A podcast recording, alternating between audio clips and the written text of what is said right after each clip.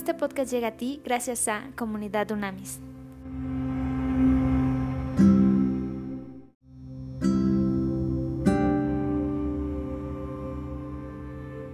Trascendente día. Vamos a hoy estudiar Hebreos capítulo 4. ¿Ok? Vamos sobre el número 1. Dice, por eso temamos a Dios mientras tengamos todavía la promesa de entrar en su reposo. No sea que alguno de ustedes parezca haberse quedado atrás, porque la buena nueva se nos ha anunciado a nosotros lo mismo que a ellos, pero de nada les sirvió a ellos el oír esta palabra, porque cuando la oyeron no la acompañaron con fe. Ojo, ¿ok? Hay que oír la palabra, pero obviamente hay que acompañarla con fe, que esto es importante. Pero los que creímos, hemos entrado en el reposo conforme a lo que él dijo. Por eso en mi furor juré, no entrarán en mi reposo. Ahí está hablando de Salmo 95, 11 aun cuando sus obras estaban acabadas desde la creación del mundo. En cierto lugar, en el número 4, en cierto lugar se dice así del séptimo día. Dios reposó de todas sus obras en el séptimo día. Es Génesis 2.2. Y una vez más dice, no entrarán en mi reposo. Salmo 95.11. Por lo tanto, y puesto que aún falta que algunos entren en el reposo, y como aquellos a quienes primero se les anunció la buena nueva no entraron por causa de su desobediencia, en el 7 dice, vuelve a determinarse un día, hoy, al decir después de tanto tiempo por medio de David, si ustedes oyen hoy su voz, no endurezcan su corazón. Salmo 95, 7, 8. Si Josué les hubiera dado el reposo, Deuteronomio 31, 7 y Josué 22, 4. Checa, checa el dominio impresionante que tenía de la Torah, del Antiguo Testamento, este autor, para poder fundamentar tanto. Cada versículo está fundamentado en la Torah. Si Josué les hubiera dado el reposo, no habría hablado después de otro día. De modo que aún queda un reposo para el pueblo de Dios. Porque el que entra en su reposo reposa también de sus obras, como Dios reposó de las suyas. Génesis 2.2. Procuremos pues entrar en este reposo para que nadie siga el ejemplo de los que desobedecieron.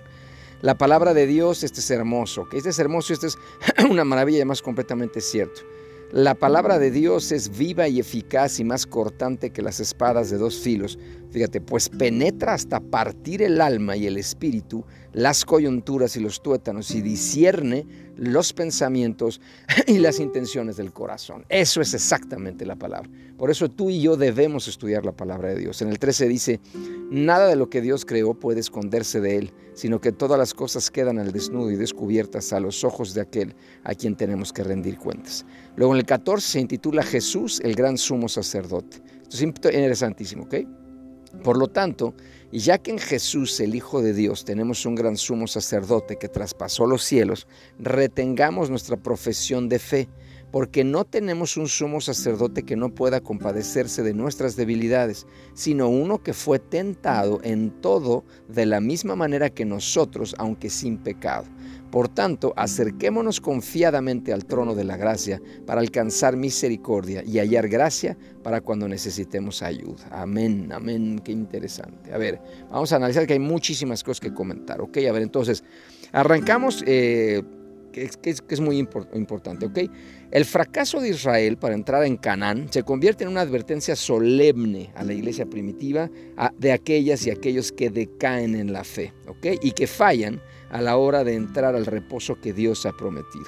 Entonces, este reposo no se está refiriendo este autor a la entrada de Canaán, como en el 3.18, sino que es un hecho histórico, constituye un tipo de reposo que será disfrutado por todos y cada uno de los hijas y los hijos de Dios. Algunos comentaristas consideran que este reposo es como un futuro reposo celestial. Y hay otros, obviamente, en, todo esto hay análisis y opiniones diferentes y comentarios, hay que, hay que estudiarlos todos y ya cada uno sacará nuestras conclusiones. Mientras otros piensan que el término describe la actual experiencia del creyente que se ha rendido completamente al señorío de Cristo y está totalmente controlado por el Espíritu Santo. ¿Ok? Entonces, esto es importantísimo en el número 2 cuando dice, o sea, el mero escuchar el Evangelio no es suficiente, también debe ser creído. Esto es importantísimo. Y en el 5.9 habla de que a través de David, Dios promete otro reposo que Israel no alcanzó a disfrutar y es el descanso que solo se puede encontrar en Cristo. Y quienes hemos hecho una confesión de, eh, fe en relación a Cristo, te podemos decir claramente que por supuesto que ese reposo existe. ¿Ok? Es importantísimo. En el número 10, cuando se refiere a que descansa, dice, así como Dios descansó de su obra en la creación, quien confía en Cristo descansa en lo que Dios ha hecho por él. ¿Ok? Ha cesado en la búsqueda de la salvación por sus propios esfuerzos y ha comenzado a depender en la vida diaria de la ayuda del Espíritu Santo. Hay dos grandes provisiones, hay dos grandes provisiones que alientan a los creyentes en, nuestra fe. O sea, todo creyente como tú y yo, hay dos, dos grandes provisiones que siempre debemos tener en cuenta.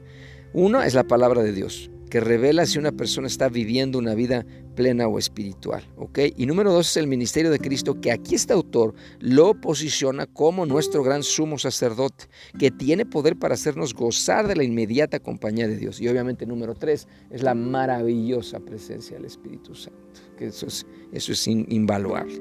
¿okay? Y me fascina cómo cierra eh, claramente diciendo, vamos a acercarnos sin ninguna reserva, con franqueza, confiadamente, en la condición que estás, como estás. O sea, no te vas a sorprender. Mira, nosotros cuando hacemos coaching siempre decimos esto, que la gente tiene que ser muy honesta y muy sincera y que de verdad no nos vamos a sorprender, porque, porque hemos escuchado tantas cosas. Entonces imagínate si nosotros no nos sorprendemos cuando alguien nos está contando cosas muy profundas o a veces muy violentas, muy horribles, muy feas. Pues imagínate, Dios, Dios ya conoce, Dios ya sabe. Y esto siempre te lo refiero como cuando eres papá y mamá. O sea, obviamente sabes, porque conoces muy bien a tus hijas y tus hijos. Saben cuando, sabes cuando no están bien, sabes algo que hicieron, quizá no específicamente, pero ya te lo imaginas. Entonces, siempre hay que acercarnos, ¿ok? Eh, hay que presentarnos al trono de la gracia, no del castigo, el trono de la gracia para recibir perdón, acuérdate. Y de ahí tú y yo tenemos que salir con un arrepentimiento genuino. Y así obtenemos misericordia por lo pasado y gracia, que es lo más importante, para el presente y para el futuro. ¿ok? Aquí en griego, en el 12, cuando habla de eficaz, cuando habla de la palabra de Dios, que es maravilloso ese versículo. Este, este, es, este es, comparable, el significado, es, el, griego es energes, energes, comparable el significado de la palabra enérgico, la cual se deriva de este vocablo. Energes, solo usada aquí y en 1 Corintios 16, 9, ojo, y en Filemón 6, se refiere a algo en acción, activo, efectivo, sea, es contundente, es lo opuesto a argos, ocioso, inactivo, ineficaz. ¿okay? Aquí hay una comparativa muy importante cuando habla de palabra, ¿ok? Hay rema y hay logos. Quiero explicar esto, que esto es muy interesante. Entonces, este texto es uno de los que más ayuda a entender el llamado de la fe a confesar, confesar, hablar la palabra de Dios, profetizar la palabra de Dios y obviamente creerla y vivirla se relaciona con la renuncia de Israel a la promesa de Dios, lo cual trajo como resultado que toda una generación de israelitas muriera en el desierto y que no llegaran a poseer la herencia que Dios había reservado para ellos. En este contexto, la Biblia dice que de, de sí misma, la palabra de Dios es viva y eficaz. El término que aquí se traduce palabra es el vocablo griego logos, que comúnmente indica la expresión de una idea completa y se utiliza para referirse a las sagradas escrituras. Y hay otra palabra, ojo, cuando habla de palabra de Dios, logos y rema. Entonces, rema suele referirse a algo dicho o hablado. Esto recomienda que distingamos entre toda la Biblia y la promesa o promesas individuales que el Espíritu Santo puede traer a nuestra mente por medio de la palabra de Dios. Si está claro, el rema es mi palabra de Dios, es mi versículo. Es, por ejemplo, yo claramente tengo Josué 1.8 como mi palabra de la Torah, Antiguo Testamento, y Hechos 1.8, curiosamente son los mismos, eh, como mi palabra personal, estoy hablando personal de Ario y Gareda, en, el Nuevo Testamento. ¿okay? Entonces, cada uno de nosotros debe tener una palabra revelada que es contundente en ese momento, en ese tiempo, que es una promesa y vivimos conforme a esa promesa, ¿ok? Entonces, esto es muy importante. El, eh, entonces, este, eh, estábamos hablando de logos y de rema, ¿ok?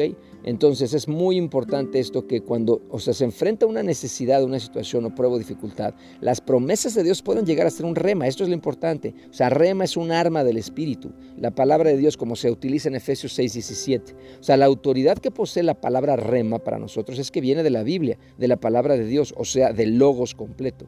Su importancia inmediata reside en que el Señor ha hablado la palabra al alma por medio de su espíritu. Despierta en nosotros fe, igual que hizo con Israel cuando le señaló su herencia. La confesión de la fe recibe las palabras de Dios, que es un rema para mí, y se apoya firme sobre estas promesas. ¿ok? Sin embargo, la fuerza de la confesión no depende de la voluntad humana, o sea, no es por echarle ganas ni esfuerzo, sino de la voluntad divina. ¿ok? Que esto está revelada en la totalidad de las escrituras. La Santa Biblia, el Logos, que es la palabra completa, del cual la rema, la presente palabra de promesa, ha sido completamente recibida, ¿ok? Entonces, esto es interesante para que lo vayamos siempre considerando y te das cuenta de la profundidad de, estudio de, de este hombre que tenía muy claramente el autor. Y ahora, a ver, rápidamente vamos a... Cuando habla de evangelio, al principio, cuando habla de evangelizar, ¿Te acuerdas cuando dice, eh, dice vamos a anunciar la buena nueva?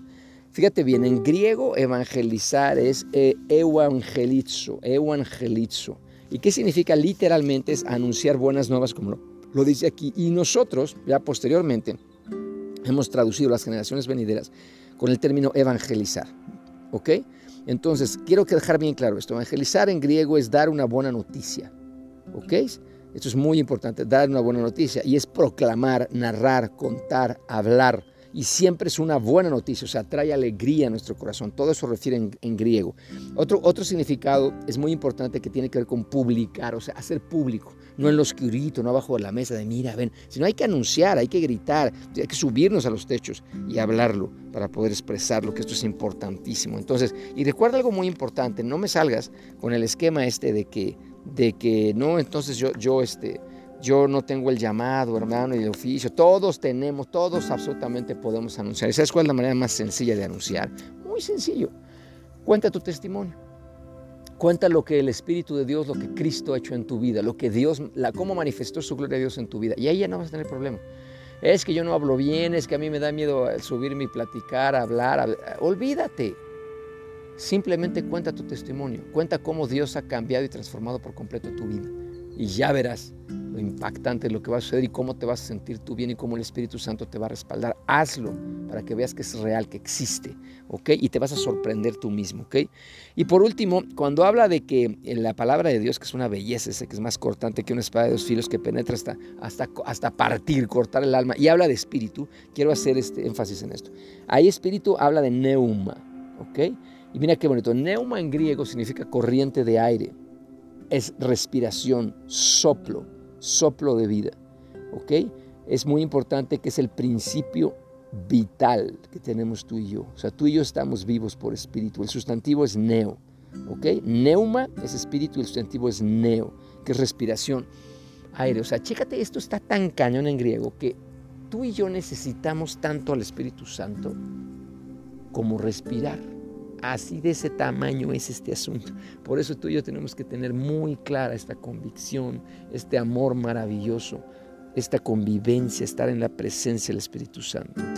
Y aquí habla muy claramente, cuando habla de espíritu de vida, que lo dice mucho en Mateo, en Juan, en Hechos, en Primera de Corintios, en Apocalipsis. Esta es la parte principal de vida que reside en nosotros. Es, el respiro soplado por Dios en el hombre y después vuelve a Dios. Es la entidad espiritual en el hombre.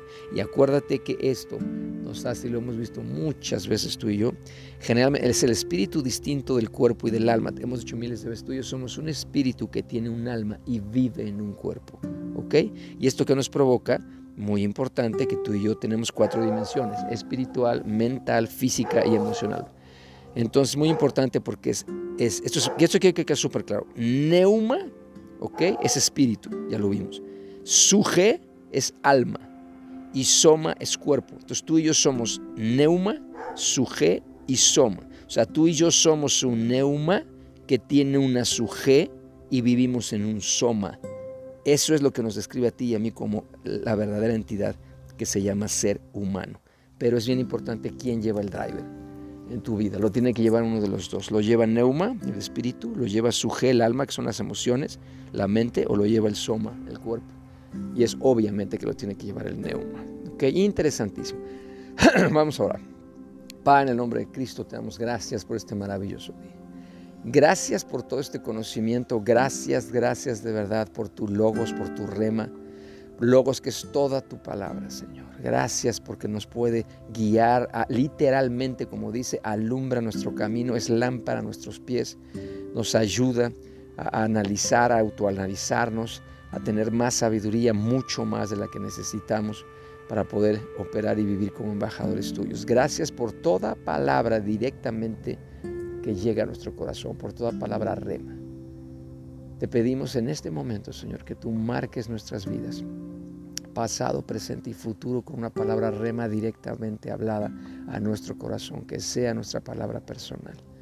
Y gracias porque en este momento te pedimos que tú, Espíritu de Dios, nuestro neuma, es literalmente aliento de vida. Te necesitamos tanto, Espíritu Santo, como necesitamos respirar. Sin ti no somos nada ni nadie. Te pedimos que tú rijas nuestra vida, dirige nuestra vida. Gracias porque tú siempre, siempre estás con nosotros. En tu nombre creemos esto, lo hablamos, lo profetizamos, pero sobre todo lo vivimos. Amén y amén.